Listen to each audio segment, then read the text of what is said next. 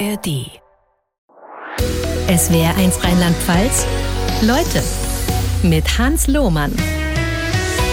Zu Gast heute Vormittag ist Dr. Till Holsten. Herzlich willkommen bei Leute. Vielen Dank für die Einladung. Wir reden über eine Insel, auf der Sie sieben Monate waren. Weitgehend Mutterseelen allein und nicht als Schiffbrüchiger, sondern freiwillig. Ganz genau so ist das es. Das war letzten Sommer der Fall, beziehungsweise von Frühjahr bis Herbst, von März bis Oktober. Die Insel heißt Trischen oder Trieschen? Wie spricht sie sich genau aus? Also oben in Norddeutschland sagen wir Trieschen. Je weiter man nach Süden kommt, wird es immer mehr zum Trischen. Aber, ja, das ist ja dann, aber ich halte mich da an die Dittmarscher Fischer sagen, und da ist es dann das lange Trieschen. I, ne? ja, Im genau. Süden ist man wahrscheinlich so dilettantisch und weiß es eben nicht, weil man von der Insel noch nie gehört hat. Es ist Konvention, glaube ich, dann einfach, ja. Die liegt ungefähr zehn Kilometer vom Festland entfernt. In der Nähe sind die Orte Büsum, Friedrichskoog und vor allem auch Cuxhaven nicht so furchtbar weit weg, aber zehn Kilometer draußen ist außerhalb der Sichtbarkeit normalerweise? Äh, nee, ganz im Gegenteil. Es ist sogar noch ein Stückchen weiter. Es sind fast 14, 15 Kilometer, okay. wobei man sagen muss, die Insel wandert so nach und nach im Laufe der Jahrhunderte aufs Festland zu. Echt? Mit welchem Tempo? Ähm, das sind so 20 Meter pro Jahr in etwa, je nachdem, wow. was äh, die Tide, also die Flut und die Ebbe, was ähm, das Wetter so anrichtet. Das ist von Jahr zu Jahr ein bisschen unterschiedlich.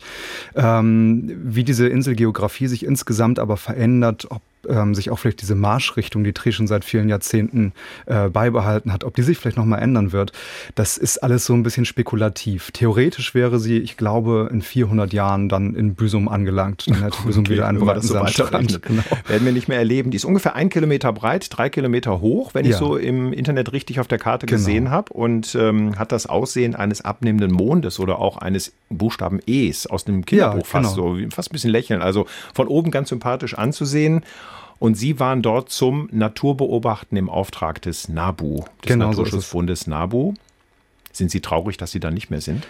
Ähm, naja, zwei Seelen wohnen ach in meiner Brust. Ne? Das hat natürlich ähm, ganz unterschiedliche Aspekte. Das äh, eine ist, dass sicherlich irgendwie immer ein Stück dieser Insel mit mir weiterwandern wird, also auch hier am Festland und das bestimmt auch ein Stück von mir auf der Insel geblieben ist, weil ich einfach wahnsinnig viele Erkenntnisse, wahnsinnig viele wunderbare Eindrücke von unglaublicher Schönheit hatte. Das ähm, ist natürlich etwas, wonach man sich in äh, im düsteren Alltagsgrau dann auch den einen oder anderen Tag mal sehnt. Mhm. Andererseits ähm, gab es ja auch ähm, Entbehrungen, vor allem Entbehrungen sozialer Natur. Und ich bin eigentlich ein Mensch, der, wenn ich auch einmal jetzt die Einsamkeit gesucht habe, ein, ein sozialer Mensch ist und der es schätzt, Gesellschaft zu haben, gute Freunde um sich zu haben, eine Partnerin zu haben, die Familie sehen zu können. Und das ging da alles nicht. Und mhm. so wiegt das eine das andere auf und zeigt einmal mehr, man kann im Leben nicht alles gleichzeitig haben. Sie sind eigentlich gelernter Kinderarzt, haben mit diesen sieben Monaten so eine Art Reißleine gezogen beim Kinderarzt Arbeitsstress im ja. Krankenhaus. Darüber werden wir noch reden. Man sieht auf unserer Seite ein Bild von Ihnen. Da haben Sie also sowas von einem rauschenden Vollbart. Haben sich wahrscheinlich sieben Monate gar nicht rasiert auf den Inseln. Das war genauso. Ich dachte, jetzt muss es einmal gemacht werden. Ja. Okay. Haben also Vögel beobachtet, die Einsamkeit gelebt. Wir haben eine Menge zu besprechen, was hochinteressant ist in diesen Ferienzeiten, wo sich vielleicht viele Menschen ja. ähm, sehnen danach, so eine Ruhe zu erleben, wie Sie sie erlebt haben. War das auch ein bisschen Urlaub für Sie? Ähm, ganz gewiss. Ähm, einfach deshalb, weil ich so viele Stunden meiner Zeit mit Dingen anfüllen konnte, gegen die ich so überhaupt keinen Widerwillen habe, sondern große Lust.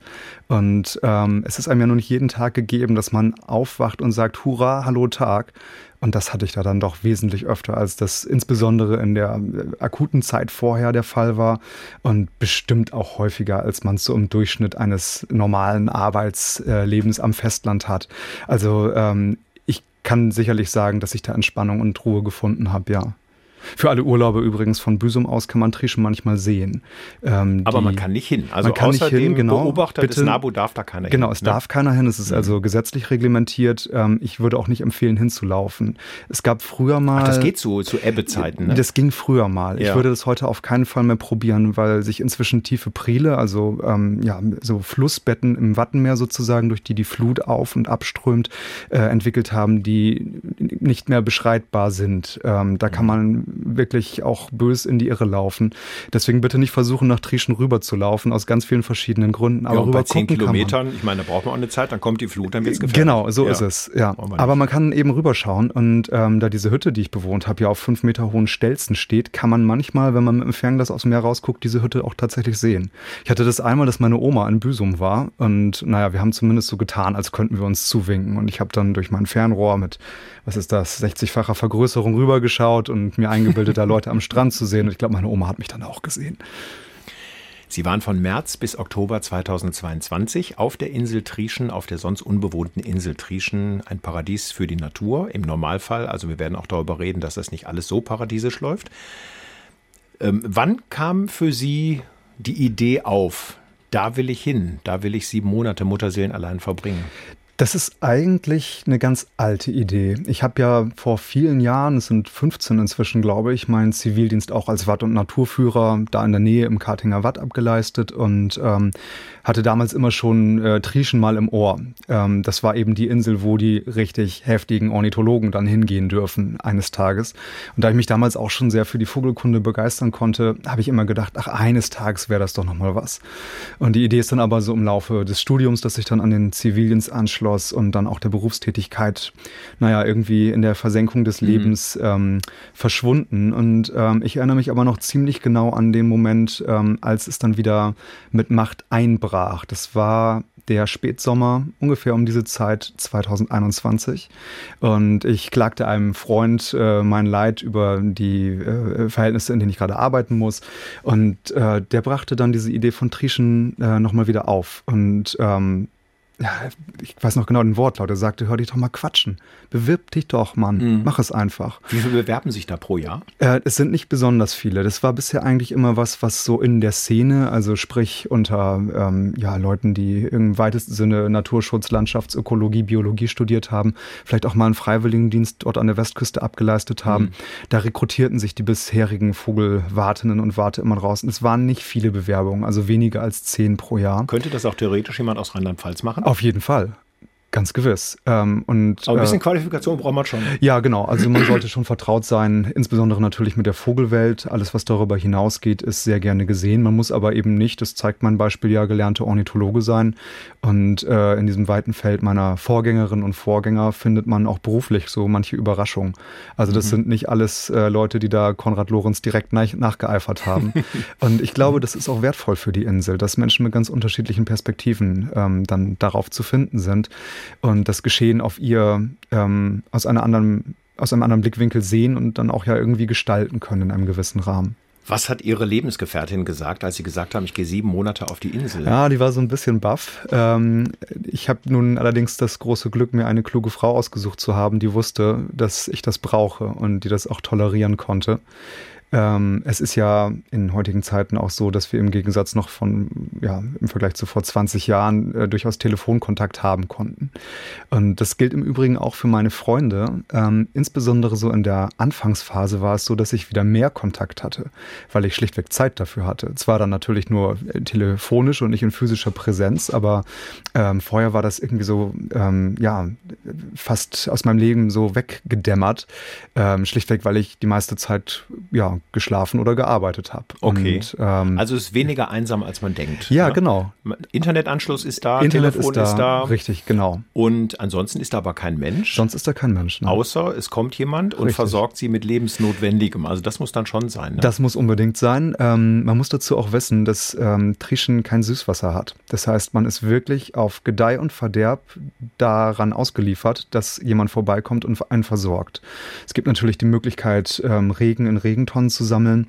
Ähm, nichtsdestotrotz ist natürlich so frisches Süßwasser etwas, was ähm, ja, worauf man absolut nicht verzichten kann und was ich ganz neu wieder schätzen mhm. lernen habe.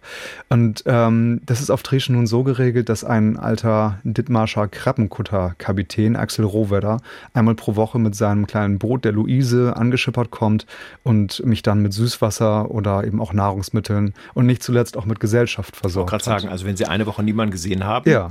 dann quatschen Sie den erstmal immer zu. Oder? Dann quatsche ich den zu. Ja. Ähm, Axel hatte nun glücklicherweise auch immer was zu erzählen und ähm, einen anderen Menschen zu sehen, ist, glaube ich, für uns als soziale Wesen, die wir dann am Ende doch irgendwie sind, unabdingbar.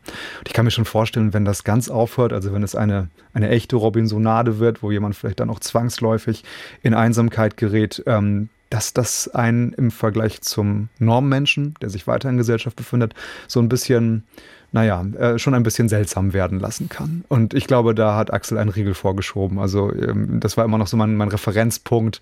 Werde ich schon irgendwie seltsam oder nicht? Und ich glaube, ich habe von äh, Axel am Ende das Zeugnis erhalten, dass ich wieder ans Festland gehen kann, ohne die Leute zu verschrecken. Wie duscht man da? Ähm, also es gibt im Sommer natürlich die wunderbare Möglichkeit, einfach in der Nordsee zu baden, mhm. weil die Elbe direkt noch, ähm, ja, oder beziehungsweise weil Trieschen noch Einzugsgebiet der Elbmündung ist, das Wasser nicht ganz so salzhaltig wie in anderen Teilen der Nordsee. Das heißt, diese äh, Salzkruste, die man vielleicht aus dem Urlaub kennt, die ist nicht ganz so stark vorhanden. Man ist also nicht darauf angewiesen, immer noch mal das kostbare Süßwasser dann zum Duschen zu verwenden. Ich hatte nun aber ja auch gerade zu Anfang der Zeit Tage, an denen es noch bitterlich gefroren und sogar auch geschneit hat. Und dann ist das mit den Bahnen in der Nordsee Stimmt, genau ja. so. Die grobe Regel Im ist März. immer, man ja, ja. überlebt so viele äh, Minuten, äh, oder ja, man, war das, man überlebt so viele Minuten, wie viel Grad das Wasser hat, glaube ich. Kann man darüber nachdenken. Okay. Ja, ne? also fünf Grad, Grad Wasser, Wasser, fünf Minuten Zeit. okay, so, oh, reicht zum Einseifen, abduschen. könnte, könnte reichen, genau. Ähm, und äh, ich habe es dann am Ende doch anders gemacht. Und zwar habe ich so eine große Maurerbütt gehabt, also diese großen Plastikeimer, die man mhm. mal auf dem Bauch rumstehen sieht.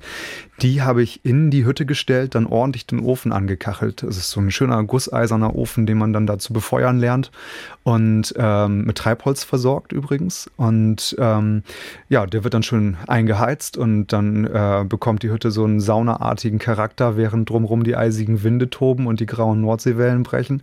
Dann kommt die Maurerbutter hin und dann gibt es einen ähm, sogenannten Duschsack. Vielleicht kennt der eine oder andere das vom Campen. Also einfach ein Plastiksack, der unten einen ähm, äh, durchlöcherten Trichter hat, der zu öffnen ist. Mhm. Den kann man sich aufhängen an eine Leine, die man ja zwischen das Deckengebälk spannt und dann kann man mit fünf oder zehn Liter Wasser dann duschen. Dass man sich natürlich auch vorher auf dem Kamin dann warm machen muss. Ähm, das ist also alles ein bisschen umständlich. Ähm, das will gelernt sein. Ich glaube, ich habe mehrfach auch echte Überschwemmungen angerichtet. aber das Gefühl danach ist natürlich göttlich. Sehr schön. ja.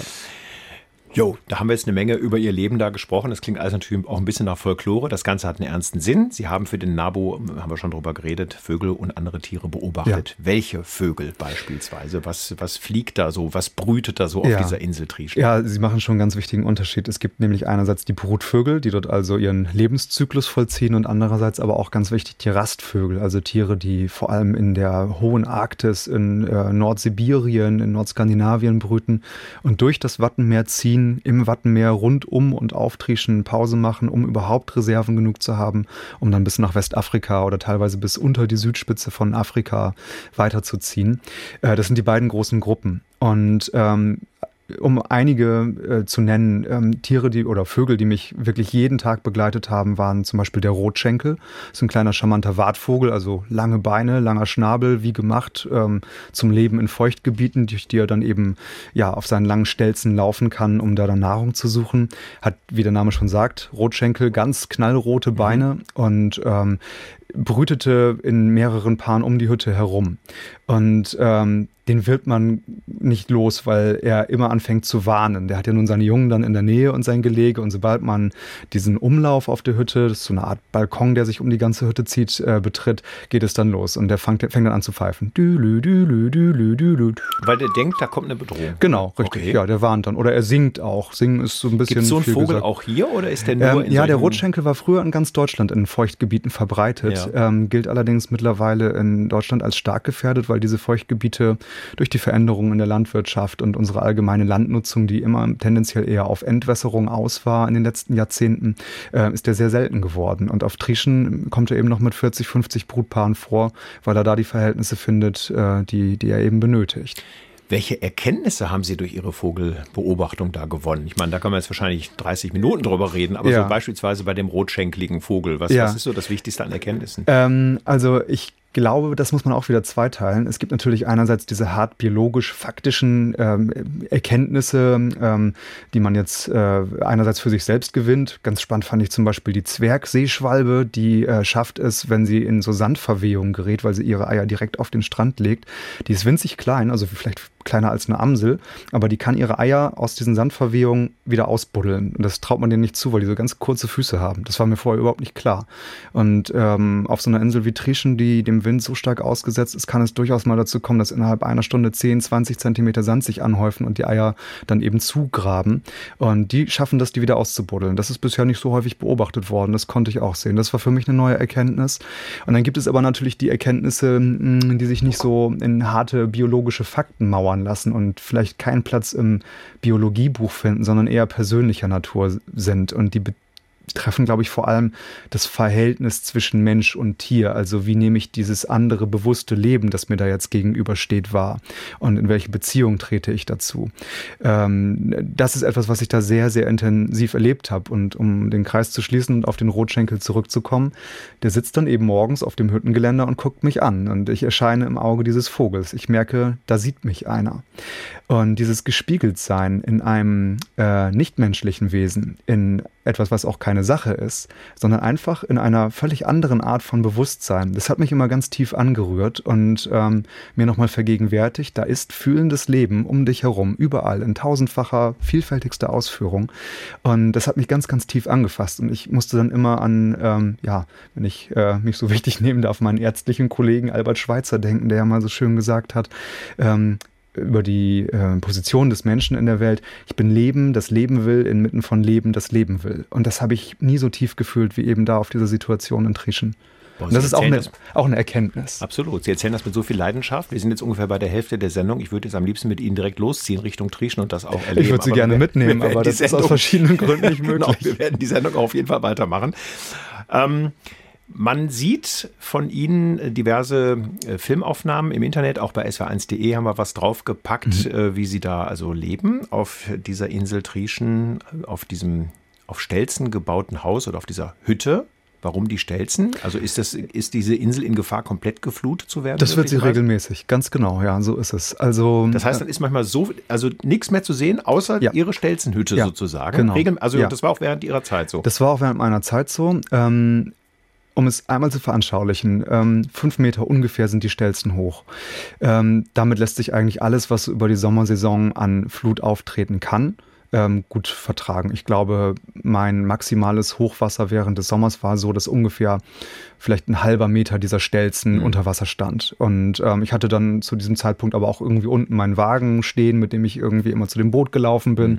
Und also Wagen heißt Handkarren. Genau, so ein also Hand, genau, also genau, nein, nein, nein, das war nicht mein dicker ja, Mercedes, sondern es ja. war ein, ein Handkarren, ein zweirädriger. Und dann schwimmt einem schon mal was weg. Ich habe zum Beispiel meine Lieblingsmütze dann auch der Nordsee opfern müssen. Aber gut, sei es. Ähm, sowas kann man alles neu kaufen. Das sind äh, diese 50 Zentimeter gewesen. Ähm, ich weiß aber, dass im Winterhalbjahr und äh, jetzt auch zuletzt im Februar 2022 das Wasser viereinhalb Meter drüber, mhm. wie wir sagen, stand.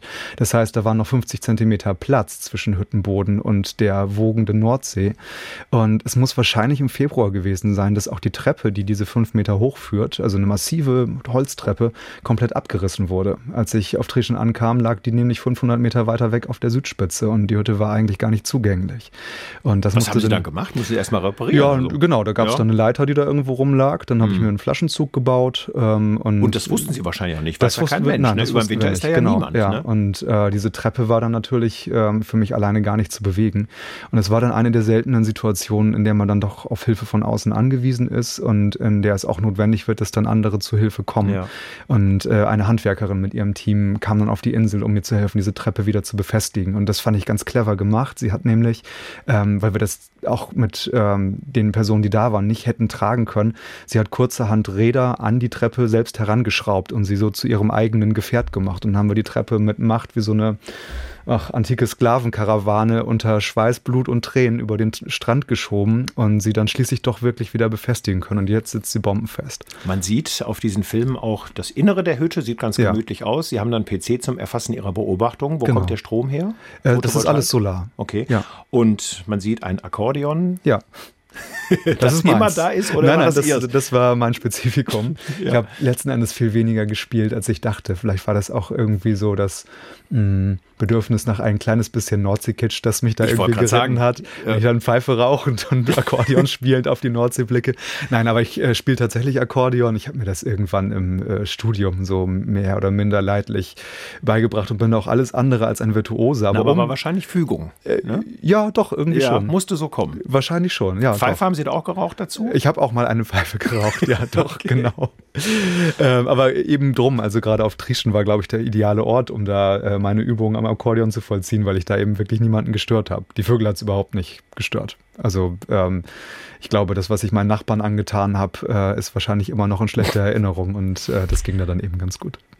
Sie haben da den ganzen lieben langen Tag mit oder ohne Fernglas Vögel und andere Tiere beobachtet. Was macht man sonst so auf so einer Insel Mutterseen allein? Ähm, lesen und nachdenken.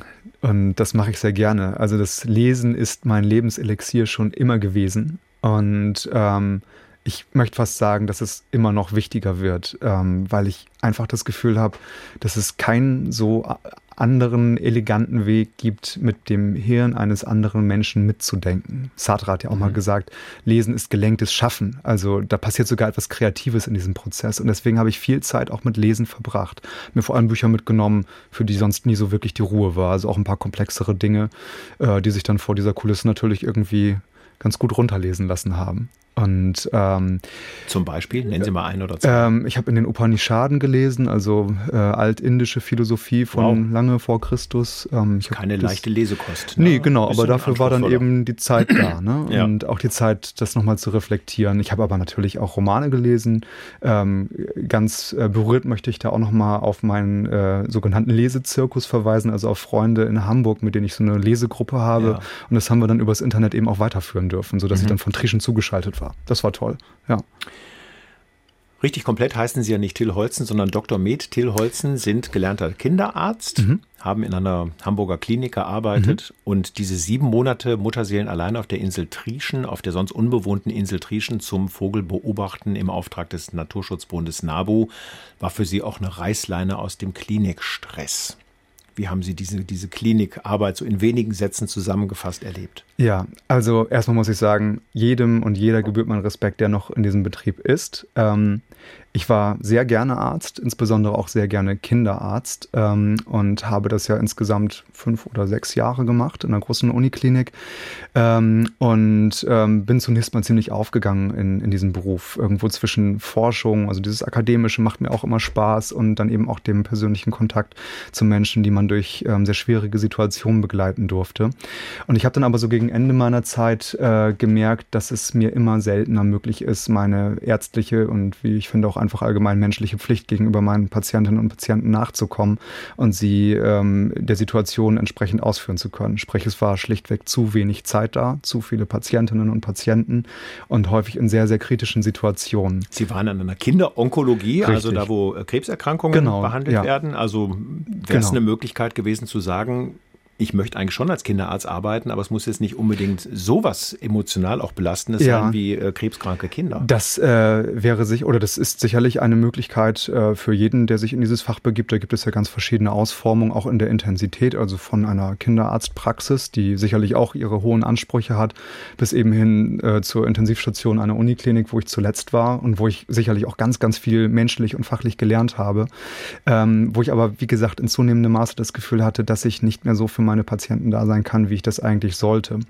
Und ähm, es ist dann ja manchmal auch so, dass der absolut gerechtfertigte Zorn äh, von besorgten Eltern und den Familien mhm. sich dann irgendwie auch an der Projektionsfläche Arzt oder Ärztin oder Pflegekraft entlädt. Und ähm, wenn man selbst so viel arbeitet, dass das äh, eigene Privatleben darunter zusammenzusintern beginnt und dann noch diesen Stressoren ausgesetzt ist, dass man also irgendwo seinem eigenen Idealismus, seiner eigenen moralischen Vorstellungen nicht mehr nachkommen kann und dann noch weiter Druck von außen bekommt, dann wird das immer schwieriger. Und ich hatte mir irgendwann mal, als ich in diesem Beruf gestartet bin, geschworen, ähm, dass ich, ähm, falls es jemals dazu kommen sollte, ähm, eben diese Reißleine ziehe, bevor ich selbst gesundheitlich darunter zusammenbreche. Und wir wissen ja, ähm, der Arztberuf ist mit sehr hohen Raten an ähm, Suizidalität, Alkoholismus, anderen Suchterkrankungen, Scheidungsraten und so weiter verbunden und das wollte ich eben nie für mich. Und äh, deswegen habe ich dann gesagt, okay, ich treffe jetzt aktiv die Entscheidung, bevor ich hier zusammenklappe Mhm. Ähm, bevor mir vielleicht auch ein großer Fehler unterläuft, in dem man dann zwangsläufig vielleicht irgendwann reinrutscht, wenn äh, man in äh, dieser Intensität und Arbeitsdichte ähm, komplexe Dinge leisten muss. Ich muss jetzt einmal da raus. Und das habe ich dann getan. Im Grunde erlebt das ja fast jeder. Ja. Also jeder hat mit Ärzten, mit Krankenhäusern zu tun, sei es selbst oder mit der Verwandtschaft oder halt Sie auf der anderen Seite als Arzt. Alle sagen dasselbe. Das System ist komplett am, am, am Limit. Haben Sie irgendeine Erklärung, warum wir das als Gesellschaft nicht schaffen, beispielsweise mehr Menschen ins Medizinstudium zu bringen, was ja durchaus möglich wäre? Es gibt eine große Nachfrage, es gibt einen hohen Numerus Clausus, große Zugangsbeschränkungen, was ja absurd ist. Warum kriegen wir das nicht auf die Reihe? Ähm, ich stehe auch immer noch bass erstaunt vor dieser Tatsache und ähm, habe keine letztgültige Antwort auch für mich noch nicht gefunden. Also ich glaube auch, ähm, bei allem herum Reforme, ähm, es der Schlüssel ist die Personaldichte. Wir brauchen mehr Personal im medizinischen System, um die Sicherheit der Patientinnen und Patienten gewährleisten zu können. Und Sie sagen ja ganz richtig, das Interesse an diesen Berufen ist eigentlich groß. Das nimmt aber ab, je länger man im Beruf steht. Und ähm, mhm. die Menschen, die durchaus ja auch mit äh, erheblichen Kosten manchmal ausgebildet wurden, sagen am Ende, ich kann mir das nicht mehr geben. Ich kann das mir nicht mehr antun. Ich kann das äh, mein, mein, meiner Partnerin, meinem Partner, meinen Kindern nicht mehr antun.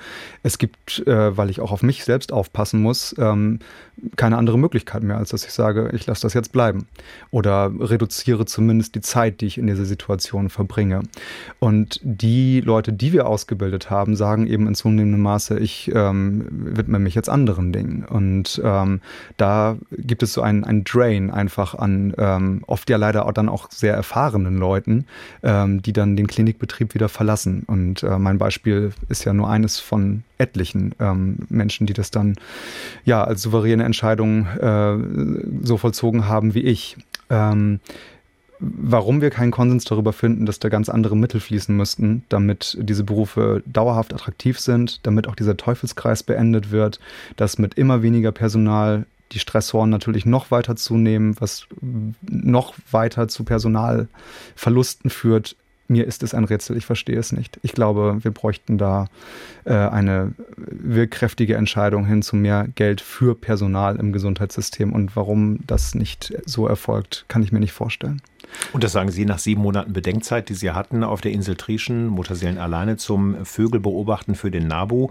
Sie haben schon gerade mit viel Intensität erzählt, was Sie da an Schönheiten erlebt haben. Was erlebt man an Unschönheiten auf so einer Insel? Hm, ja, ähm, also was man zunächst mal annimmt, ist vielleicht, dass man ganz alleine und äh, der Welt irgendwie enthoben ist auf dieser Insel. Das ist definitiv nicht der Fall.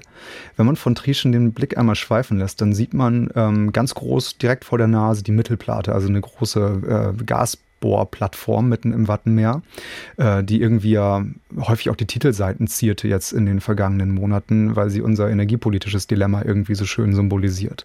Man sieht äh, lange Reihen von Windkrafträdern in Dithmarschen, die irgendwie auch immer wieder vor Augen führen, okay, die Welt ändert sich gerade, muss ich an wahrscheinlich Land, auch ne? an Land, genau. Aber auch auf See, ne? Äh, auf See sehe ich von da aus keine, aber auf See stehen natürlich inzwischen auch viele mhm. Windkraftparks und es sollen ja auch noch weitere gebaut werden.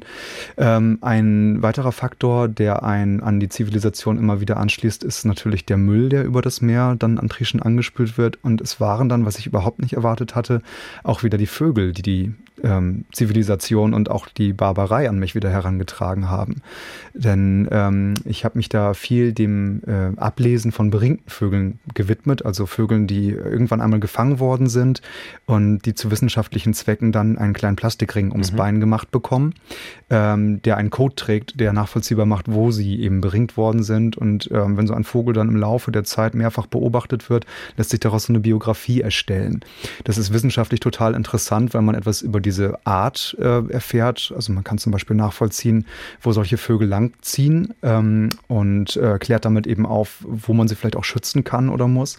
Und was ich aber auch total charmant finde, ist, dass man etwas über das individuelle Leben genau dieses Vogels erfährt, weil man ja weiß, äh, dieser Rotschenkel, um ihn wieder einmal zu nehmen, der war schon äh, hier an der Nordsee, der ist geboren in Schweden und der ist auch schon in Westafrika gesehen worden. Aber wie erkennen Sie den? Ich meine, so ein Ring ist doch winzig klein. Mit dem Fernglas, das geht. Das genau. Geht? Also es okay. gibt dann häufig so Farbcodes. Ähm, und es begab sich dann eines Tages, dass ich am Strand einen sehr kleinen Vogel, auch wieder so unter Amselgröße, einen sogenannten Alpenstrandläufer beobachtet habe, der einen gelben und einen blauen Ring trug. Und ähm, es stellte sich dann nach Ablesen dieses Codes heraus, dass der Vogel in der Ukraine beringt worden war. Und zwar ähm, vor zwei Jahren, wie ich dann herausgefunden habe. Mhm. Ich hatte den Beringer dann angeschrieben und hatte wenig Hoffnung, dass mir da dann eine Antwort zuteil wird.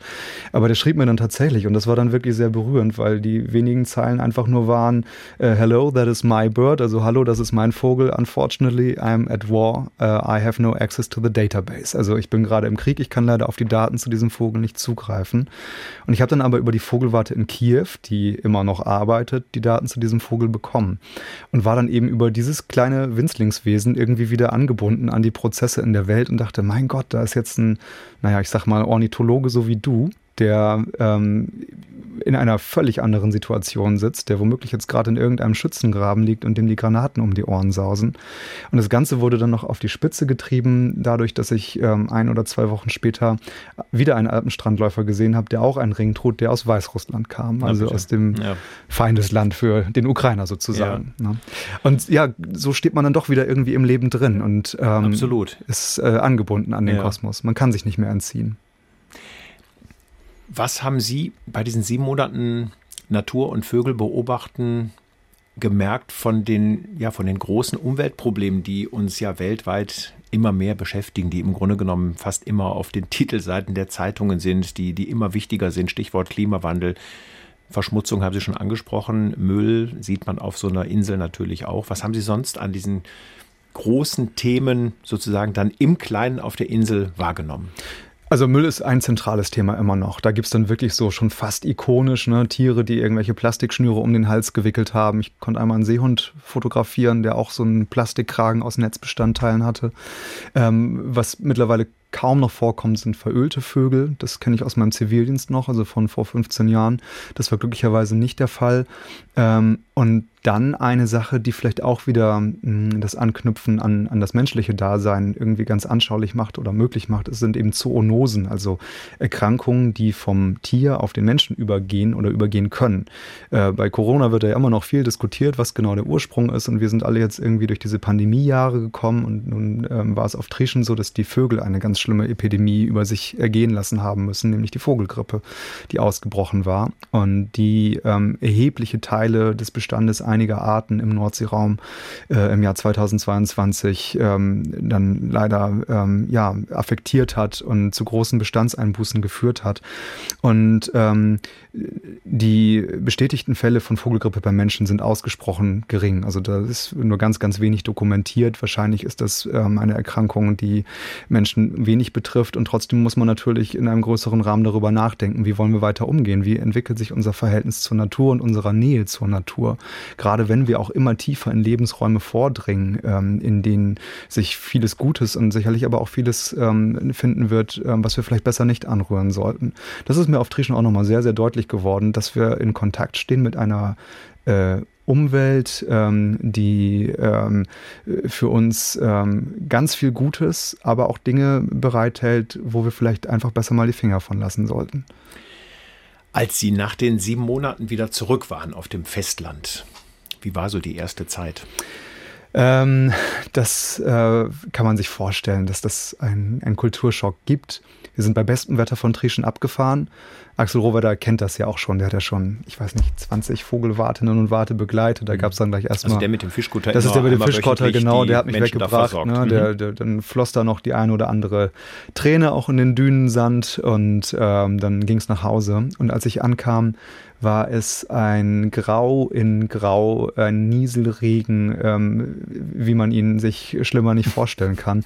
Und ich bin dann auf dieser seltsamen Bahnstrecke über so Orte wie, wie heißt das da alles, Elmshorn und so weiter Richtung Hamburg getingelt und hörte, was die Menschen am Bahnhof so reden, die Gesprächsfetzen äh, und dachte mir, oh Gott, wo bist du hier nur gelandet? Ähm, das wurde dann aber schnell konterkariert, eben auch dadurch, dass ich dann einfach sehr liebe Menschen wieder getroffen habe und ähm, auch in einen Kontext, der wieder eintauchen durfte, der mich ja irgendwie im Leben auch stabilisiert und gehalten hat. Meine Wohnung mit, mit all den mhm. Büchern, die ich so liebe, ähm, mit der Umgebung, die ich schätze und auch mit meinen sozialen Kontakten, in die ich wieder, an die ich anknüpfen konnte. Das Wie lange nach der Rückkehr haben Sie Ihren Inselbad abgenommen? Äh, ich glaube, ein oder zwei Wochen später. Doch, so spät das. erst. Ja, doch. Wow. Den musste ich ja erstmal präsentieren. Ich muss noch eine Sache wissen, wie wäscht man auf so einer Insel Wäsche? Ähm, in einem großen Bottich auch wieder. Mit also es gibt ja so, ja, es gibt ja wieder, nee, da muss man Süßwasser für vorhalten oder okay. Regenwasser. Das wird natürlich auch mit so Naturabwasch äh, oder naturabbaubaren Waschmitteln nie so ganz sauber, wie man das dann aus Omis Wäschetrommel kennt. Ne? Aber es ist auch nicht so relevant. ne? Das Wichtigste noch geklärt. Denkt man selbst zumindest. Aber auch da hatte ich dann ja eben äh, meinen Fischerkapitän als Fixpunkt. Ähm, also er ist die Insel immer noch weiter angelaufen und der hätte mir das gesagt, wenn, mhm. äh, wenn, wenn das irgendwie schiefgegangen wäre. Sein mein Vater, der hat das auch schon gemacht und Axel erzählte mir, dass der darauf gesetzt hat, dass man am Samstagmorgen ordentlich rasiert zum Frühstück zu erscheinen hat. Also da wäre das, wär das noch nicht gegangen mit dem langen Bart. Wie geht's weiter mit Ihnen? Also die mhm. Kinderarztkarriere ist damit beendet. Sie sind jetzt hauptberuflich beim Naturschutzbund NABU ja, also ich bin, tätig in der genau, Ich bin ähm, zunächst mal im Naturschutz jetzt geblieben. Ich habe, als ich von der Insel gegangen bin, gemerkt, dass ähm, ich in die Klinik nicht einfach so mir nichts, dir nichts zurück kann. Ich muss aber auch sagen, dass ich so mit größerem Abstand auch merke, dass ähm, dieses Arzt sein vielleicht doch nicht einfach auch nur eine äußere Hülle ist, die sich so abstreifen lässt, sondern sehr etwas mit einer inneren Einstellung zu tun hat. Also da haben sich über die Jahre Einmal, weil man sich diesen Beruf ja auch mal mit Überlegung und Gefühl ausgesucht hat und dann aber auch durch diese Erlebnisse, die man äh, hatte, äh, durch sehr intensive Erlebnisse guter und schlechter Natur, ähm, sich ganz viel in einem strukturiert und aufgebaut hat, was man einfach nie wieder los wird. Und ich glaube, das lebt immer noch in mir. Ich würde also heute nicht mehr ausschließen, auch eines Tages wieder als Arzt tätig zu werden. In welchem Rahmen, das weiß ich noch nicht so ganz genau. Ich glaube, so als Kinderarzt hat man ja immer so schön das Projekt Zukunft. Ne? Also die Kinder, die ich da entlasse, die sollen ja eine, eine gute Zukunft haben. Und ich glaube, da ist es fast so ein bisschen anknüpfungsfähig auch an den Naturschutz. Denn die Patientinnen und Patienten, die ich da entlassen habe in ihr hoffentlich gesundes Leben, die ähm, werden natürlich hoffentlich auch in einer gesunden oder in einer, in einer Umwelt, die es ihnen möglich macht, gesund mhm. zu bleiben, groß werden. Und ähm, ich sage am Ende irgendwie immer, so in der Tradition der ganz großen Naturforscher, die ja nicht selten auch Arzt waren und sich trotzdem mit Zoologie und Botanik auseinandergesetzt haben. Ähm, ich interessiere mich für das Leben. Das ist mein Thema, das Leben. Tolles Schlusswort. Ja. Dr. Till Holsten, Kinderarzt, Naturbeobachter und letztes Jahr sieben Monate alleine auf der Insel Trieschen im Wattenmeer zu Gast in SWR1 Rheinland-Pfalz. Leute, ich danke Ihnen sehr. Es war super interessant. Ich könnte mit Ihnen jetzt noch zwei Stunden weiterreden. Die Zeit ist leider zu Ende. Ganz herzlichen Dank. Zum Schluss von Leute gibt es immer ein kleines Geschenk. Ich öffne meinen Geschenkrucksack und packe das Gegenteil aus von der Einsamkeit Oha, was kommt der jetzt? Insel. Nee, nichts Schlimmes.